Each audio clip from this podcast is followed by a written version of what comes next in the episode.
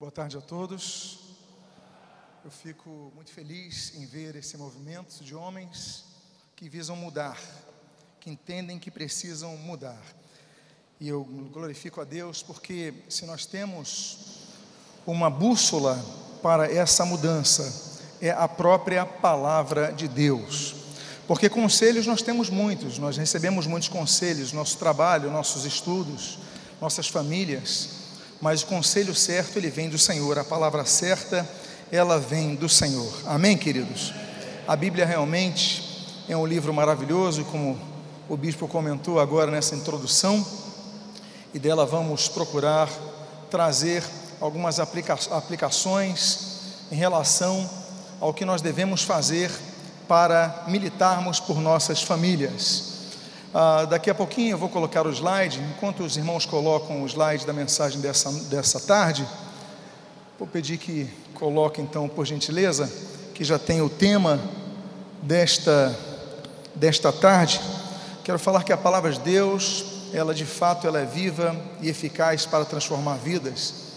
Eu apenas sou mensageiro dessa palavra. A Bíblia diz que nós devemos, Deuteronômio 6, amar a palavra mas a Bíblia diz em Josué capítulo 1 que nós devemos meditar na palavra. Devemos sim ensinar a palavra, como a Bíblia diz em Romanos capítulo 12, mas nós devemos viver a palavra, como diz Tiago capítulo 1. Os irmãos colocaram o slide da mensagem dessa, dessa tarde.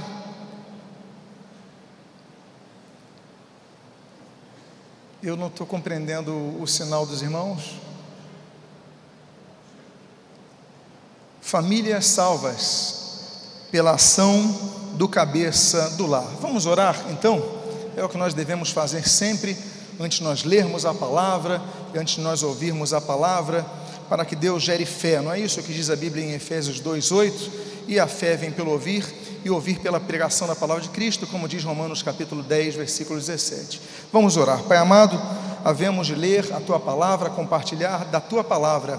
Pedimos, fala conosco e que a tua palavra gere mudanças em nossas vidas, às quais nos submetemos nesta tarde. Viemos com o nosso coração aberto para que fales aos nossos corações. E o que nós pedimos, o fazemos agradecidos em nome de Jesus. Amém e amém. Já está na tela, essa é a mensagem, e você que está vendo essa mensagem, online, você também pode distribuí-la. Essa mensagem estará também disponível no aplicativo da Nova Vida, assim também como na página do YouTube do Conselho de Nova Vida. Eu convido a que você abra a sua Bíblia na carta que Paulo escreve à igreja de Éfeso, capítulo de número 5. Efésios, capítulo de número 5. Eu gostaria de ler o versículo de número 23. E a Bíblia assim registra: Porque o marido é o cabeça da mulher, como também Cristo é o cabeça da igreja, sendo este mesmo o Salvador do corpo. Eu falo para muitos aqui que são solteiros naturalmente, alguns que não são casados, mas que um dia vão sê-lo, ou assim, ao menos, ah, entendemos que pretendem sê-lo. Mas também fala para muitos que são casados. E essa palavra ela vai tramitar a respeito das ações do cabeça do lar. Esse texto ele mostra que o marido é o cabeça do lar. Deus é um Deus que trabalha hierarquia. Nós vivemos uma onda, uma época de um mundo muito egoísta. As pessoas deixam de se congregar porque não querem se submeter à autoridade ainda que a autoridade seja estabelecida claramente na Bíblia. Não apenas as autoridades seculares, como Romanos capítulo número 13 nos ensina, as autoridades familiares também, como diz a palavra de Deus em própria carta aos Efésios. Mas o princípio da hierarquia é um princípio que existiu inclusive na proto-história humana, antes da história humana, já havia hierarquia nos céus. Nós temos, por exemplo, uma, uma camada de níveis de autoridade, por exemplo, no mundo celestial. Nós temos, por exemplo, o arcanjo de Deus, que é Miguel, conforme a Bíblia diz em Judas, versículo 9, como a Bíblia diz em 1 Tessalonicenses, capítulo 4. Nós temos os serafins, na única menção dos serafins, em Isaías, capítulo 6. Nós temos os querubins, como a Bíblia menciona em Gênesis, capítulo 3. Então, nós temos uma hierarquia celestial. Também temos uma anarquia no mundo infernal dos anjos caídos, como a Bíblia discorre ali, por exemplo, no próprio Efésios, capítulo número 6, os principados, potestades e demais níveis de autoridade espiritual dentre os anjos rebelados, os anjos caídos. E não seria diferente quando Deus cria a humanidade. Quando Deus cria a humanidade, Deus coloca uma ordem. Deus coloca então o marido como cabeça da esposa, os pais como responsáveis por seus filhos, e essa estrutura hierárquica, ela deve ser respeitada e ela deve ser aplicada. Há homens que têm problemas nos seus lares, por quê? Porque não se vestem como cabeça do lar. Eles são conduzidos por suas esposas. Tem que haver diálogo? Tem. Aliás, é importante dizer: ter autoridade não significa agir com autoritarismo. Muito pelo contrário. A Bíblia diz, por exemplo, pode avançar, por favor? Maridos, amai vossa mulher, o termo ali está agapau, ah, como Cristo amou a, a, a, igreja e a si mesmo se entregou por ela. Amados irmãos, ah, existem quatro termos no hebraico, para, no grego, para falar de amor. Né? No hebraico é ahavá, mas no grego nós temos o eros, que é o amor, digamos, o amor da sedução, o amor da atração, o amor do desejo, nós temos, por exemplo, o storge, que não tem na Bíblia, mas está no grego, koine tem no grego, que é o alto amor que nós temos por nós mesmos, o nosso cuidado. Nós temos o filos, daí vem filosofia, né? ou seja, a amizade, o amor de amigo, aquele amor que nós temos por nossos amigos, nossos irmãos. Mas nós temos um amor maior, que é o agape.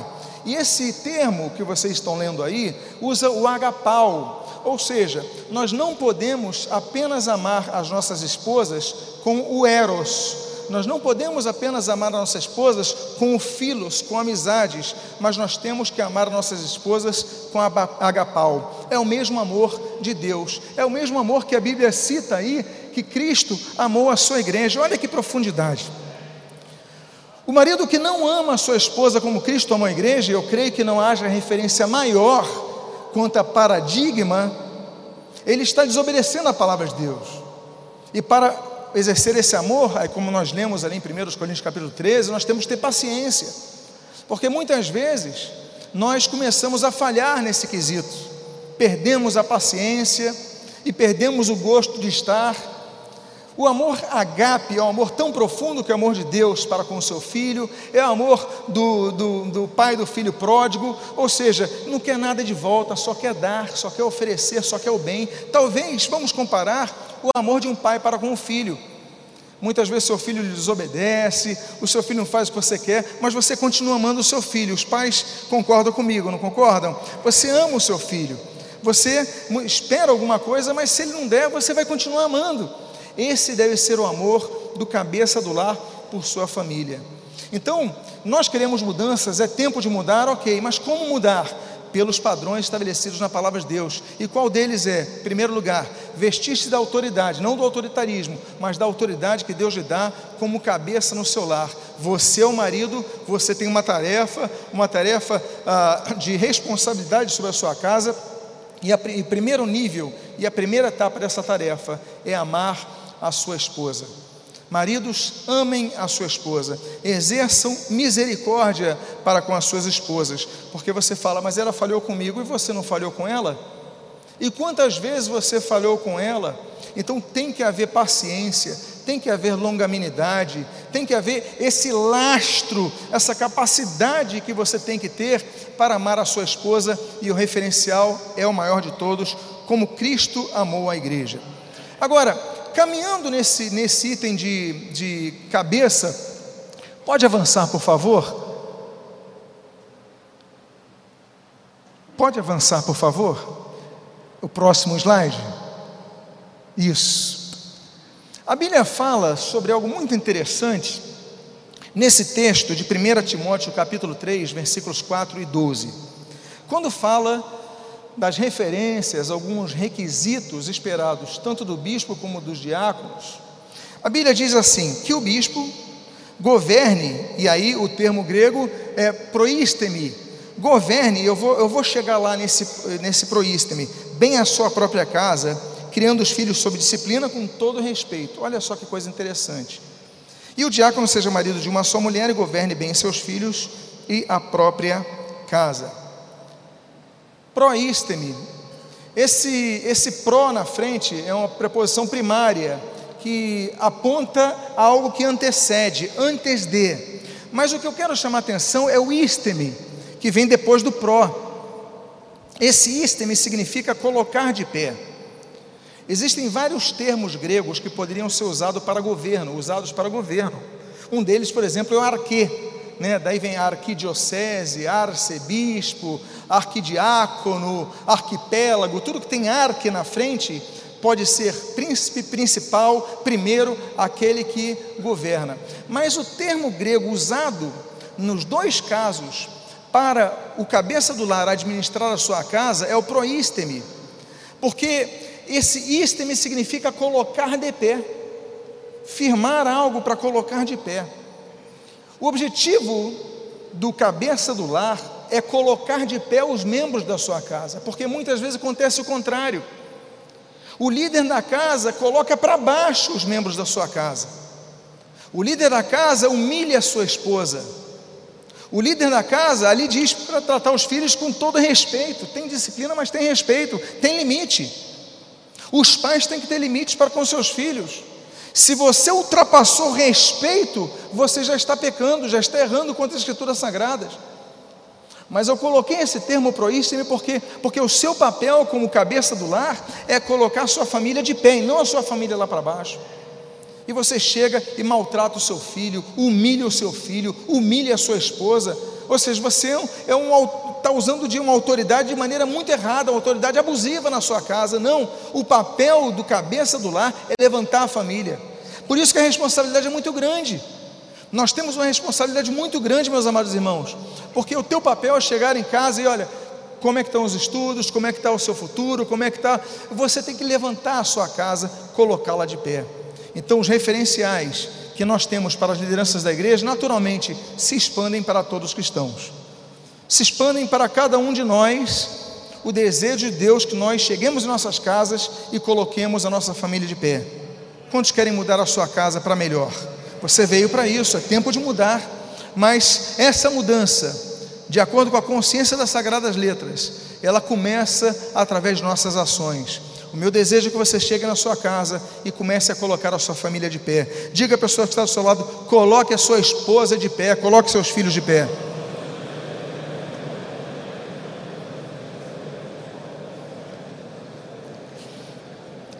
Quero então adentrar para cinco exemplos de famílias que foram salvas, foram beneficamente mudadas pela ação do cabeça do lar. E a primeira delas se encontra em Atos capítulo 16, o texto vai estar em tela, do versículo 23 e 34 eu leio. E depois de lhe darem muitos, lhes darem muitos açoites, os lançaram no cárcere ordenando ao carcereiro que os guardasse com toda a segurança.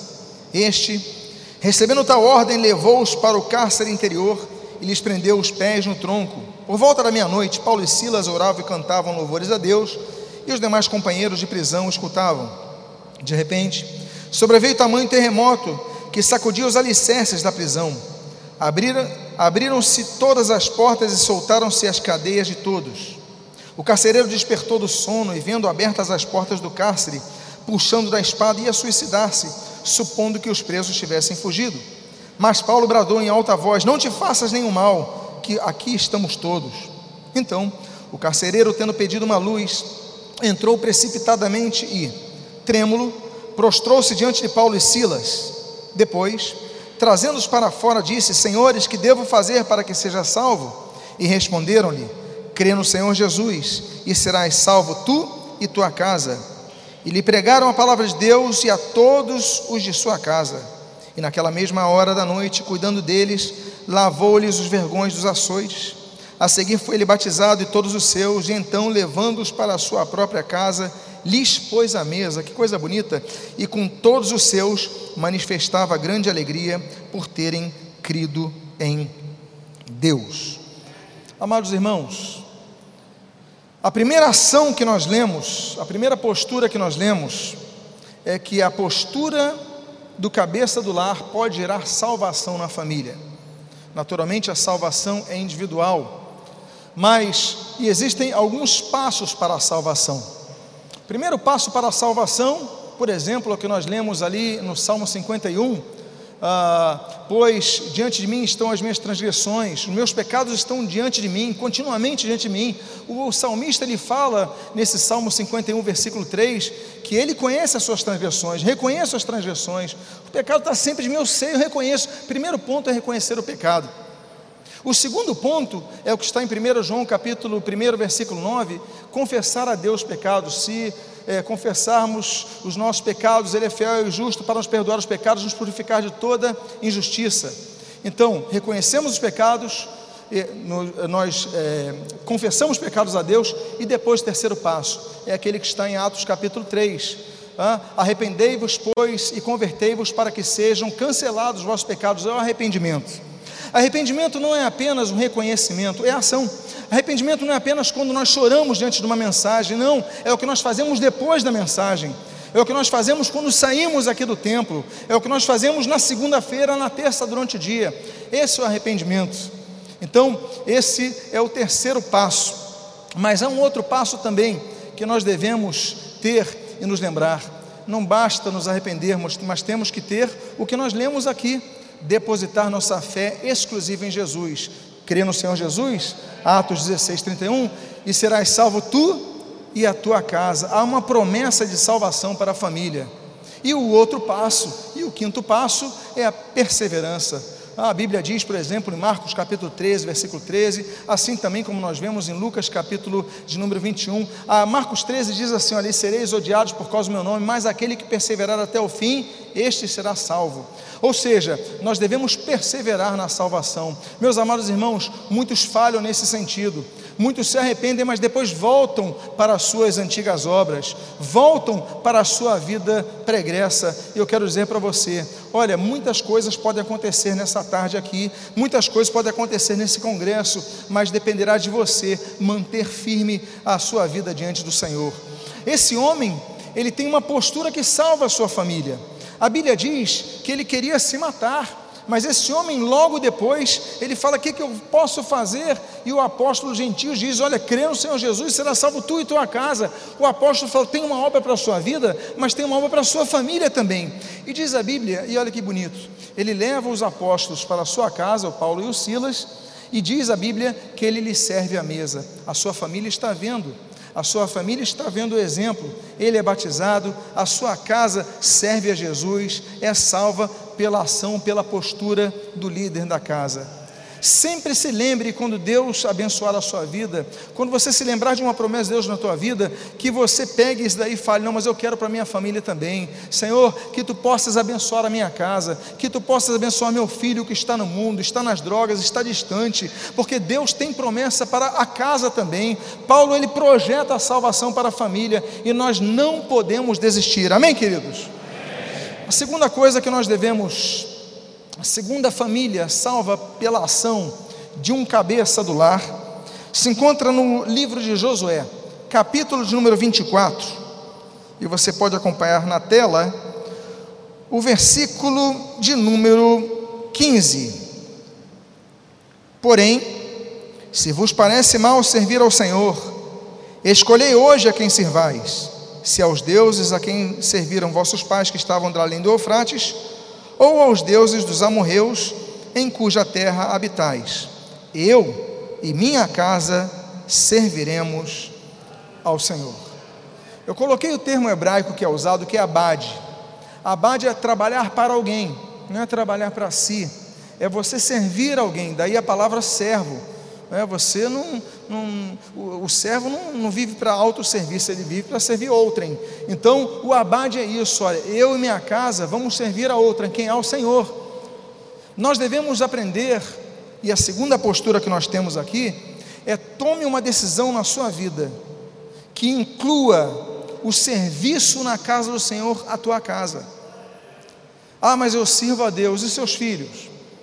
Porque muitas vezes você quer impor algo, mas você mesmo não serve. Você também vai dizer aos teus filhos: olha, sirvam na casa do Senhor e você mesmo não serve. Josué, nessa idade, nesse tempo, ele tem cerca de 110 anos de idade. Meus amados, é muito tempo. Se você notar Josué com 110 anos, digamos que o filho dele tivesse 90 anos de idade, o filho mais velho, teoricamente, aqui supo, supondo, que o neto dele tivesse 70 anos, que o bisneto tivesse 50 anos, e ainda assim, esse homem com essa idade avançada, ele diz: Eu e minha casa vamos servir ao Senhor ele começa se colocando em primeiro lugar: eu vou servir ao Senhor. Então, antes de você mandar o seu filho ir para o culto, vá ao culto. Antes de você mandar o seu filho orar, que ele possa te ver orando. Antes de você falar seu filho, leia a Bíblia, que ele possa ver você lendo a Bíblia. Eu e minha casa servirão ao Senhor. Começa contigo a referência. A Bíblia fala sobre isso. Paulo mesmo, 1 Coríntios capítulo 11, olha, sede meus imitadores como eu sou de Cristo. Há uma referência, mas Paulo se coloca ali, sede meus imitadores. Não imitem apenas a Cristo, podem me imitar como eu imito a Cristo. Então nós devemos entender o serviço na casa do Senhor. Nós devemos servir ao Senhor. Nós vimos aqui um maravilhoso louvor. Parabéns à equipe de louvor, parabéns a toda a equipe envolvida, os sentinelas, a equipe da organização parabenizar, porque nós devemos servir ao Senhor com inteligência. Não é isso que a Bíblia diz em Êxodo capítulo 36? Bezalel, a Oliabe, eles serviam ao Senhor com inteligência e com habilidade. Nós devemos servir ao Senhor, outra forma de servirmos ao Senhor é a que nós encontramos no Salmo de número 11. Devemos servir ao Senhor com temor. Outra forma de nós servirmos ao Senhor é o que nós lemos no Salmo de número 100. Nós devemos servir ao Senhor com alegria. A Bíblia diz em 1 Samuel, capítulo número 12, o que Samuel fala: olha, devemos servir ao Senhor com o nosso coração. Então tem que haver temor, tem que haver técnica, tem que haver habilidade, tem que haver alegria, tem que haver, tem que haver coração.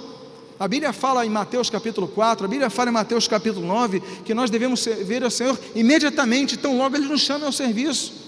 Não é isso que Jesus mostra nesses textos? Nós devemos servir ao Senhor mesmo diante das dificuldades.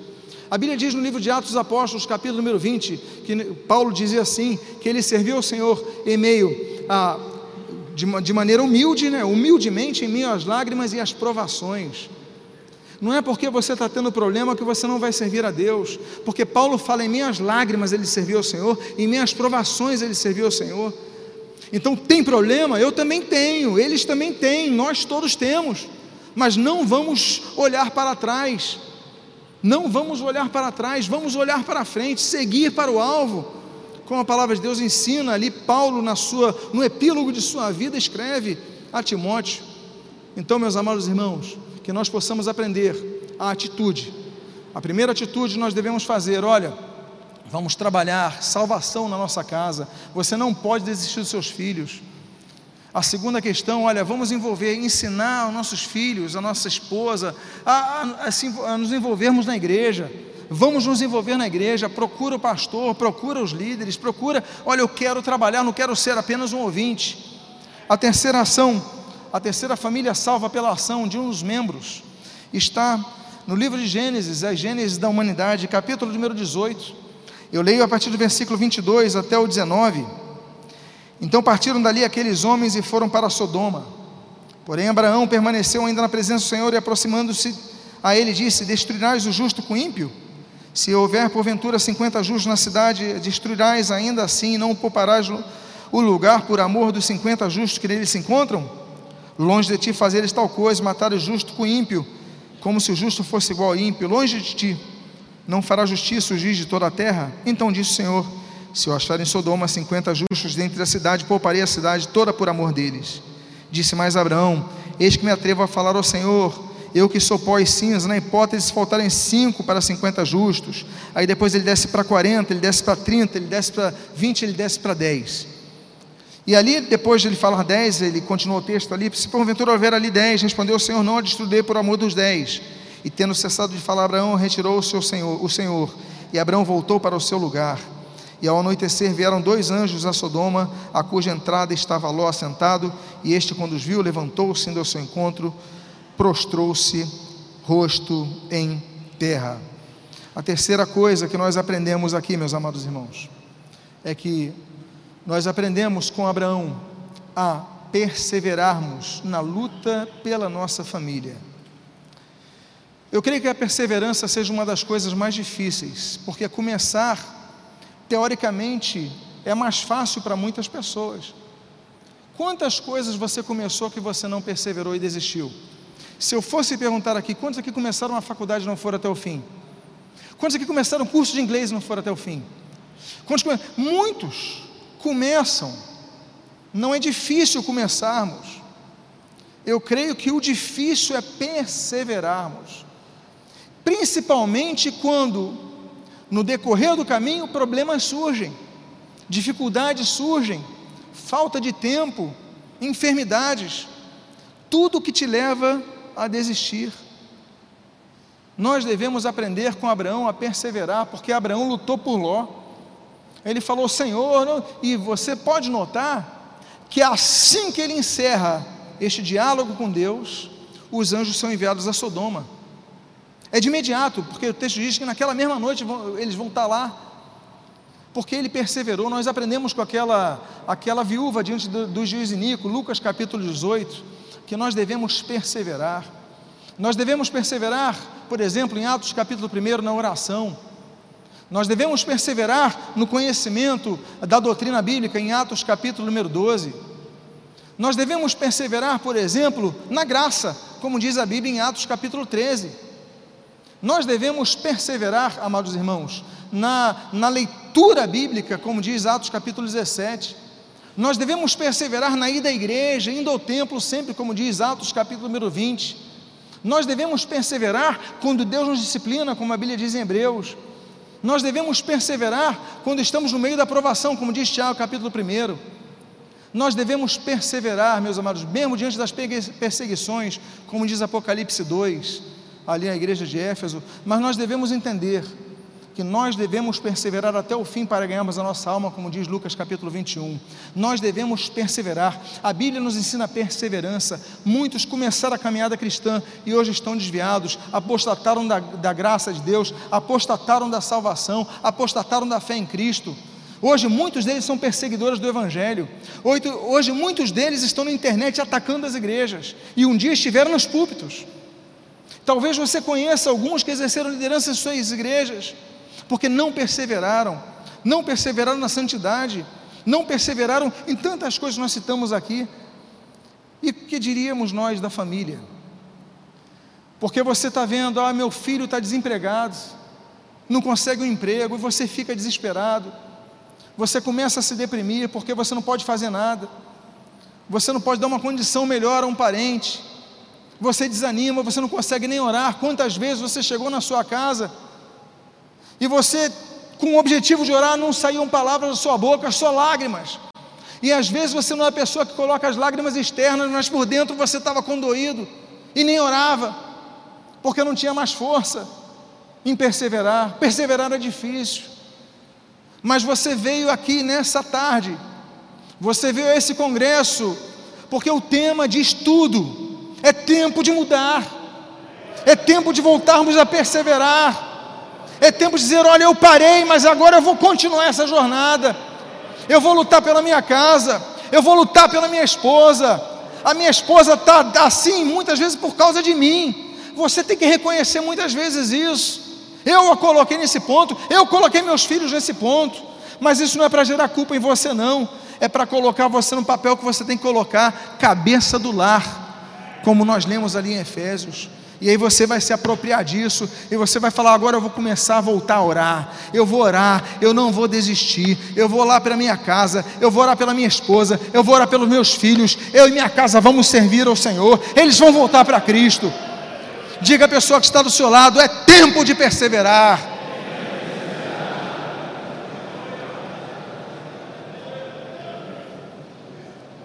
A penúltima família que eu gostaria de aqui colocar em relação a posturas do cabeça do lar é a família de Noé. Gênesis capítulo número 7, no seu primeiro verso. A Bíblia diz: Disse o Senhor a Noé: Entra na arca, tu e toda a tua casa, porque reconheço que tens sido, não é tendes, é tens sido justo diante de mim no meio desta geração. Você notou uma incongruência? Porque ele fala: entra tu e tua casa, eu vou salvar tu e tua casa, porque reconheço que tens, ou seja, é o tu, é Noé tu tens, não é tu e teus filhos, não é o tendes. A sua casa não tem sido, é você que tem sido justo. Uma outra coisa que nós podemos ver é que a tua família pode receber bênçãos graças à tua postura. Há coisas muito interessantes na Bíblia que apontam, registram, testemunham, acentuam o fato de que a fé de uma pessoa produziu bênçãos na vida de outros.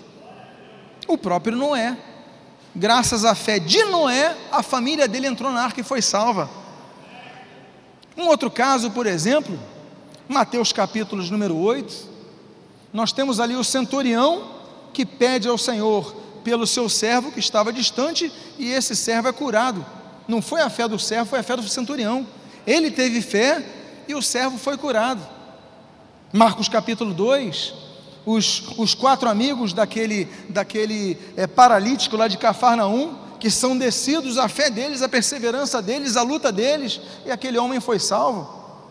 Lucas capítulo 8, nós temos outro caso da filha de Jairo, como é que a filha de Jairo podia ser salva se ela estava morta? Foi a fé de Jairo que levou a salvação para essa menina.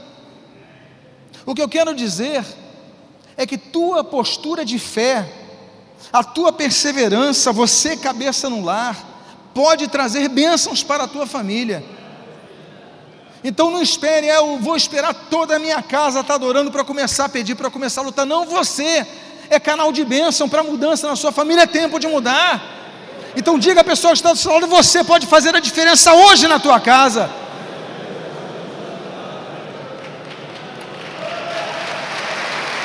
É hoje. Você já veio aqui hoje para isso. E a última família. Eu citei para vocês Lucas 8. Vamos para Lucas 8. É a última família que eu gostaria de citar. O quinto exemplo de um cabeça do lar que promove mudanças na sua casa. O texto do versículo 41 a 42 e do 49 a 55 diz assim: Eis que veio um homem chamado Jairo, que era chefe da sinagoga, e prostrando-se aos pés de Jesus, lhe suplicou. Eu coloquei aquela palavrinha que nós conhecemos sempre quando falamos do Espírito Santo, paracaléu. Aí você lembra do Paráclitos o Consolador, ele ali estava suplicando, buscando o consolo de Deus. Lhe suplicou que chegasse até a sua casa. Falava ele ainda quando veio uma pessoa da casa do chefe da sinagoga dizendo: Tua filha já está morta. Não incomodes mais o mestre. Mas Jesus, ouvindo isto, lhe disse: Não temas, crê somente, e ela será salva. Não temas, crê você somente, e ela será salva. Ela não estava ali mas ele falou para ele ter fé, e a filha dele ia ser salva. Tendo chegado a casa, ninguém permitiu que entrasse com ele, senão Pedro, João, Tiago, bem assim como o pai e a mãe da menina. E todos choravam e pranteavam. Mas ele disse: Não choreis, ela não está morta, mas dorme. E riam-se dele, porque sabiam que, estava, que ela estava morta. Entretanto, ele, tomando-a pela mão, disse-lhe em voz alta: Menina, levanta-te voltou-lhe o espírito, ela imediatamente se levantou e ele mandou que lhe dessem de comer. Amados irmãos, não é um pedido, é uma súplica. Pedir, todos podem pedir. Eu posso pedir algo ao bispo, ele pode pedir a ele, ele pode pedir a ele, mas suplicar é diferente. Porque só suplica quem não tem nada. Nada. Súplica é o último estágio. Eu coloquei o termo paracaléu, e eu citei daqui do Paráclitos, o consolador. Paracaléu, ele precisa de consolo porque ele está desesperado, ele não tem mais nada. A filha morreu. Meu Deus, a filha morreu. Ele não pede, ele suplica. Suplica porque ele não tem mais nada, não tem nada a oferecer. E nós aprendemos com esse homem que nós devemos suplicar. Nós vemos várias súplicas na Bíblia. Nós vemos, por exemplo, em 1 Samuel capítulo 1, a súplica de Ana para ter um filho. Ela lutou para ter aquele Samuel. Nós temos, por exemplo, a súplica de Elias por aquele menino, 1 Reis capítulo 17. Nós temos a súplica para enfrentar é, adversidades, segundo Crônicas capítulo 14. Nós temos ali o rei Asa pedindo para que Deus desse vitória contra os etíopes, Deus dá. Mas tem um texto na Bíblia que fala muito a respeito dessa súplica. Fala a respeito muito do clamor. Tem um texto, por exemplo, em Jeremias, que é clama a mim e responder-te-ei, anunciar-te-ei coisas grandes e ocultas que não sabem. Mas tem um texto de Isaías, no capítulo 58, tão belo, mas tão belo, que diz assim: E clamarás, e ele te responderá, e gritarás por socorro, e ele dirá: Eis-me aqui. Deus está contigo na tua casa. Deus está contigo. Você foi trazido aqui movido por Deus para que haja um tempo de mudanças na sua casa. E essa última lição que nós aprendemos é a lição do clamor, de não desistirmos, até pelos que estão mortos. Aquela menina estava morta, mas Jairo não desistiu. Não desista, pelo amor de Deus, do seu filho. Não desista da sua filha. Não desista da sua esposa. Não desista da sua casa, porque nós agora nós vamos clamar. Eu convido a que você fique de pé nesse momento. Ao ficar de pé, você feche os seus olhos e ao fechar os seus olhos, comece a clamar pela sua casa, pela sua família. Abra sua boca e comece a orar pela sua esposa. Abra sua boca e comece a orar pelos seus filhos. E se você não é casado, ore pelos seus pais, ore pelos seus irmãos, ore pela sua casa. Pai amado, esta conferência se chama Tempo de Mudar. Nós viemos aqui, Pai, não apenas para ouvir, mas para ouvir a tua direção, não a voz de um pregador, é para ouvir a tua voz, a tua palavra que muda. E Pai amado, de posse dessa palavra,